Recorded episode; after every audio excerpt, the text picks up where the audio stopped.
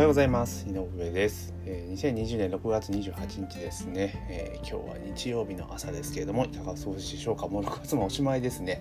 えー、今日は大阪ちょっとね天気が悪くて雨なんですけれども、え今日もですね朝の、え音声配信をねさせていただきたいと思います。今日のテーマはですねストア化のオンライン講座の手数料が30%になった件というところで、まあ、ストア化のね攻略法についてちょっとお話をしていこうかなというふうに思ってます。ストア化ってご存知ですかね？要はインターネット上で自分がね例えば自分の得意なこととかね詳しいことを、まあ、講座を募集して、まあ、実際対面で会って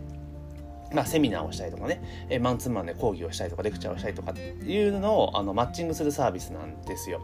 まあ、なんかあの自分のセミナーとかをまあ登録して、まあ、そこに集客してもらうようなサービスなんですけれども、まあ、それがですね、あの一連のコロナの関連でですね、あの従来は対面のね、セミナー、要は実際のリアルのセミナーとかじゃなきゃ登録できなかったんですが、まあ、コロナの関係でですね、えー、限定、期間限定で、まあ、コロナ期間中に限り、まあ、オンライン塾講師オンライン講座の開講が認められてたんですね。要は Zoom を使ったりとか Skype を使ったりとかして、まあ、オンラインでセミナーを開催するってねオンラインバージョン俗にウェビナーでも、まあ、スター化に登録できるようになっていたというところなんですね。まあ、このサービスが始まった時点で、あのね、期間限定と言いながら、まあ、おそらく正式導入するだろうなというふうに私は思ってました。で、なんでかって言ったら、オンラインでね、え開講っていうことを OK にすれば、あの、使う人増えるんですよ、めちゃめちゃ。うん、増えるんですね。あの、講師も増えるし、受講者も増える。で、当然こういうのね、ストア化さんからすればプラットフォームビジネスなんで、利用者が増えれば増えるほど儲かるわけですよね。なので今までは、こだわりで、まあ、対面であってとかね、いうことをやってましたけれども、でもそれだとやっぱり、それでもある程度ね、需要はあったにしても、まあ、オンラインになった瞬間にドカンと伸びると。で、まあ、コロナの関係でいくと、まあ、オンラインで何か、何かをするとか学ぶとかっていうのがもう一般的にになってきましたよね。なので、まあ、そういう流れからすれば、まあ、当然やるだろうなと思ったら、まあ、案の定、正式サービスとして6月1日からスタートしたんですね。ただ、その、ストア化の中でやっぱこだわりがあるようで、要は、どうしてもやっぱ対面でっていうのをやっぱ彼らは重視をしたい。だけど、まあ、オンラインっていうのは、例えば売り上げを確保していく上で、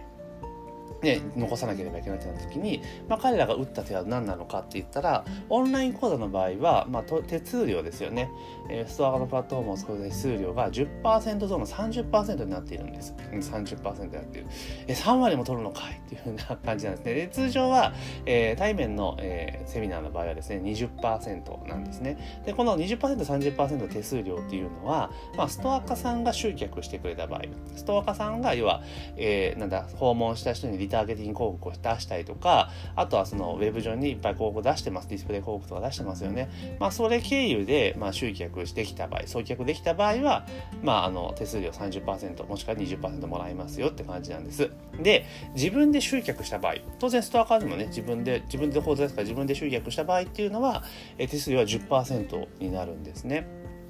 まあ、なので、まあ、この30%をどう見るかっていうところなんて、もちろん30%やだから対面でやるぞ、20%いくぞっていう人もいると思います。ただまあ30%って言ってもですね、あの集客を基本的にはストアカが全部やってくれるんですよ。で、ストアカ自体のプラットフォームにもある程度人がいるので、あの、本当集客って一番大変じゃないですか、実際問題として。で、その集客の部分っていうことをストアカさんがやってくれて、決済周りとかも全部やってくれるってことを考えたら、まあ30%広告費だと思って出せば全然うん、痛くも痒くもないんじゃないかなって正直思います。もちろん自分でね、えー、SNS とかにバンド投稿して集客していくってことも大事ですよ。大事ですけど、まあ、それで10%だった時に、まあ、差額20%出るわけじゃないですか。でも、でストア化自体そんな高い単価でも取れるわけでもないので、そう考えた時に、まあ、広告費って割り切れば、まあ、言うほどそんなでもないんじゃないかなって私は思っています。手間とは考えないね。で、あと、じゃあストアカでも30%でもいいとやるときに、で、これはまたストアカの面白い仕組みでですね、初回、例えば新たな講義を受けていただいたときに、まあ、ストアカ集客で30%手数料取られたとしましょう。で、その、えー、1回受けてくれた、くださった方が、また自分がね、違う講座を開講したときに、その方が受講してくれた場合っていうのは、えー、これね、手数料がね、10%なんですリピーター10%なんですね。うん、10%なんですよ。だから、あの、これじゃあどう攻めていくのかっていうのを考えた時に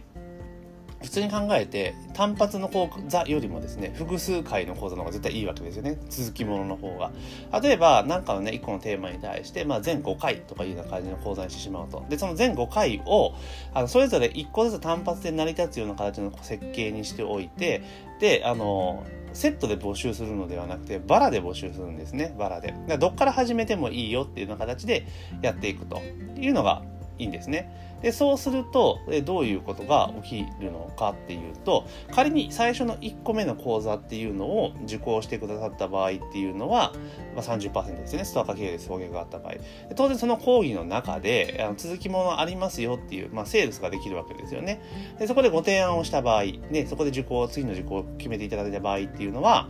手数料は10%になるわけなんですよね。なので、あの、続きものの講座を、あの、セットさせて、えー、セットしてですね、えそれで、あの、展開をしていく。で、もちろん、その、なんて言うんだろう、その場でね、制度して決めるのでもなくても、例えば、えー、一回ストア化でこう受講してくださった方っていうのは、ストア化上にリストができますので、まあ、そこでメッセージを送ってですね、えー、次の講座はいくらで、定価いくらですけど、割引クーポンでいくらですよ。例えば、えー、一般募集ね、5000円で募集した時に、まあ、リピーター割引っていうような形で行って、例えば、半額の2500円できますよ。とかもできるわけなんですよね。うん。で、そうなった時に、あとは、その、非公開にしておいて、例えば、あの、3コマセット、4コマセットっていうような講義を作っておいて、でそれはあの自分のメールでね、メールというかその、あの、ストア化からの中のメールで使って受講してくださった人に提案していけば、例えば、通常ね、例えば5巻セ、5コマセット例えば2万円とかいう場合だった、時っていうのは、ストアに6000円ですぐ取られちゃうわけじゃないですか。だけど、えー、1本削ってね、1本はその普通の受講にして、で、残りの、じゃあ、えー、5本、5本 6, 6本セットか。えー、6巻セットっていうところで行った場合、あ、じゃあ、え ?6 巻セットか。違う違う、えっ、ー、と、5, 5個だ、ごめん、5, 5, 5巻セットで、え、待ってください。ちょっと今、えー、頭おかしくなって頭が回ってないです、とにかく手数料安く済ますことができるわけですよ。10倍にした時にね。だからそのように工夫をすることによって、まあ、ストア化での利益率っていうのも高めていくことができるな、というふうに私は思っています。ですから、まあ30%に上がったっていうことでね、ちょっとね、うっと思われてる方もいらっしゃると思うんですが、まあ、そこら辺は工夫次第によってはですね、今までよりも売り上げを逆に上げることができるんじゃないかというふうに、えー、考えることもできるわけなんですね。で、あの、多くの人はね、こうストアカでで講義をやって、で、終了なんですよ。まあもちろんそこからね、バックエンド売ってる方もいらっしゃると思うんですが、これね、あの、オンライン講座が可能になったわけじゃないですか。ということは、その講義の模様っていうのは、当然収録できるわけですよね。えー、講義内容というのは収録できます。まあ、 Zoom とか使うの場合は、事前に撮ってもらいますよね。まあ、ただ、 Zoom 収録の場合って、ちょっと画像、画像がね、あんまり綺麗じゃない時が結構多いので、動画の場合っていうのは、そうなった時に、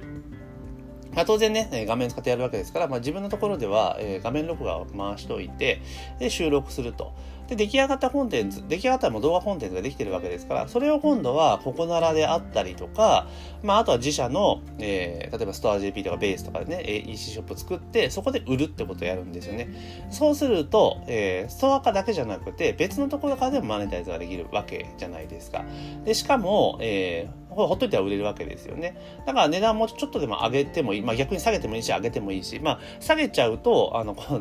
まあお客さん自体はそんな被らないから問題ないと思うんですが、まあその、実際、なんつうんだろう。えー、リアルで受けてもらう方が、リアルっていうか、その、オンラインのリアルセミナーで受けてもらう方が、やっぱお得にしておいて、コンテンツはちょっと高めっていう価格設定も全然問題ないので、まあ、そのような形にすれば、あの、ストア化でね、えー、やることにコンテンツができると。いうところですよね。で、当然ですね、そのストア化の開催を定期的にやっていけば、当然内容をブラッシュアップしていくわけじゃないですか。だから、どんどんどん、その、バージョンを上げていく、えー、新たなことを追加した場合には、その、事前に購入してくださった方のコンテンツもバージョンアップするみたいな感じにしていくと、まあ、お客さんの満足度も高まるし、あとその新作のウェビナーとかをやるときね、あの、ストア化でやるときに、あの、これ今度やるんで、もしよかったらどうですかっていうセールスもできますよね。っていうことなんですね。その講座を買ってくださった方々に。なので、実は意外にストア化っていうのは、あの、セミナーやらないから関係ないやと思われてる方、実は多いんですけれども、えー、集客装置としてね、えー、使っていくこともできるというところなんですね。あと、やっぱりメジャーなところなんで、決済とかのね、そういう仕組みで安心やっぱ感を、受講者さんも感じてもらえるので、なので、結構ストア化っていうのは見方を変えると非常に使い勝手のいい、あの、プラットフォームなんだなって最近改めて、えー、思っています。で、さっき言ったようにこう複数講座をやった時に、やってです、えー、例えば、最初と最後だけ決めておくっていうのも一個手なんですよね。まあ、手ですけども。で、例えば、まあ、それも、それもそうですし、じゃあ全5回やった時に、で、5回全部受講してくださったら分かるわけじゃないですか。で、全5回受講してくださった方だけにバックエンドオファーするってことも当然できますよね。できますよね。でそしたら全5回も受講してくれた人であれば、バックエンド制約率って自然に高くなりますよね。だって、事前に5回もお金払って受講してくださってるわけですから。なので、まあ、ちょっと見方を変えるというか、あの、や、まあ、どちらかというとステップメールをストア化上でやるみたいなイメージでいいと思うんですよね。だから、ステップメールで一個一個のメールでいろいろこうやっていくわけじゃないですか。じゃなくても、ストア化で、プラットフォームを使って、もう一個一個の講座を提供してって、それでどんどんどんどん、あの、問題定義をしたとか、いろんなところでやっていくわけですよ。仕掛けていく。で、そう5個を全部受講してくださった時点で、あ、もっとさらにね、学びたいっていう気持ちを高めておけば、バックエンドっていうのも決まりやすくなりますよね。だから、そのような形でしていくと、その受講者数の数自体はそんな伸びないにしても、まあ、制約率とか考えたら結構やばいですよね。うん。で、で、30%で取られたとしても、まあその3回、2回目以降かね、残り4つの講義に関しては自社集客になるので10%になると。で、かつバックエンドは決まりやすくなるって言ったらかなり利益率の高いモデルになるんじゃないかなというふうに私はちょっと思っております。なのでですね、えー、まあ上半期も終わって、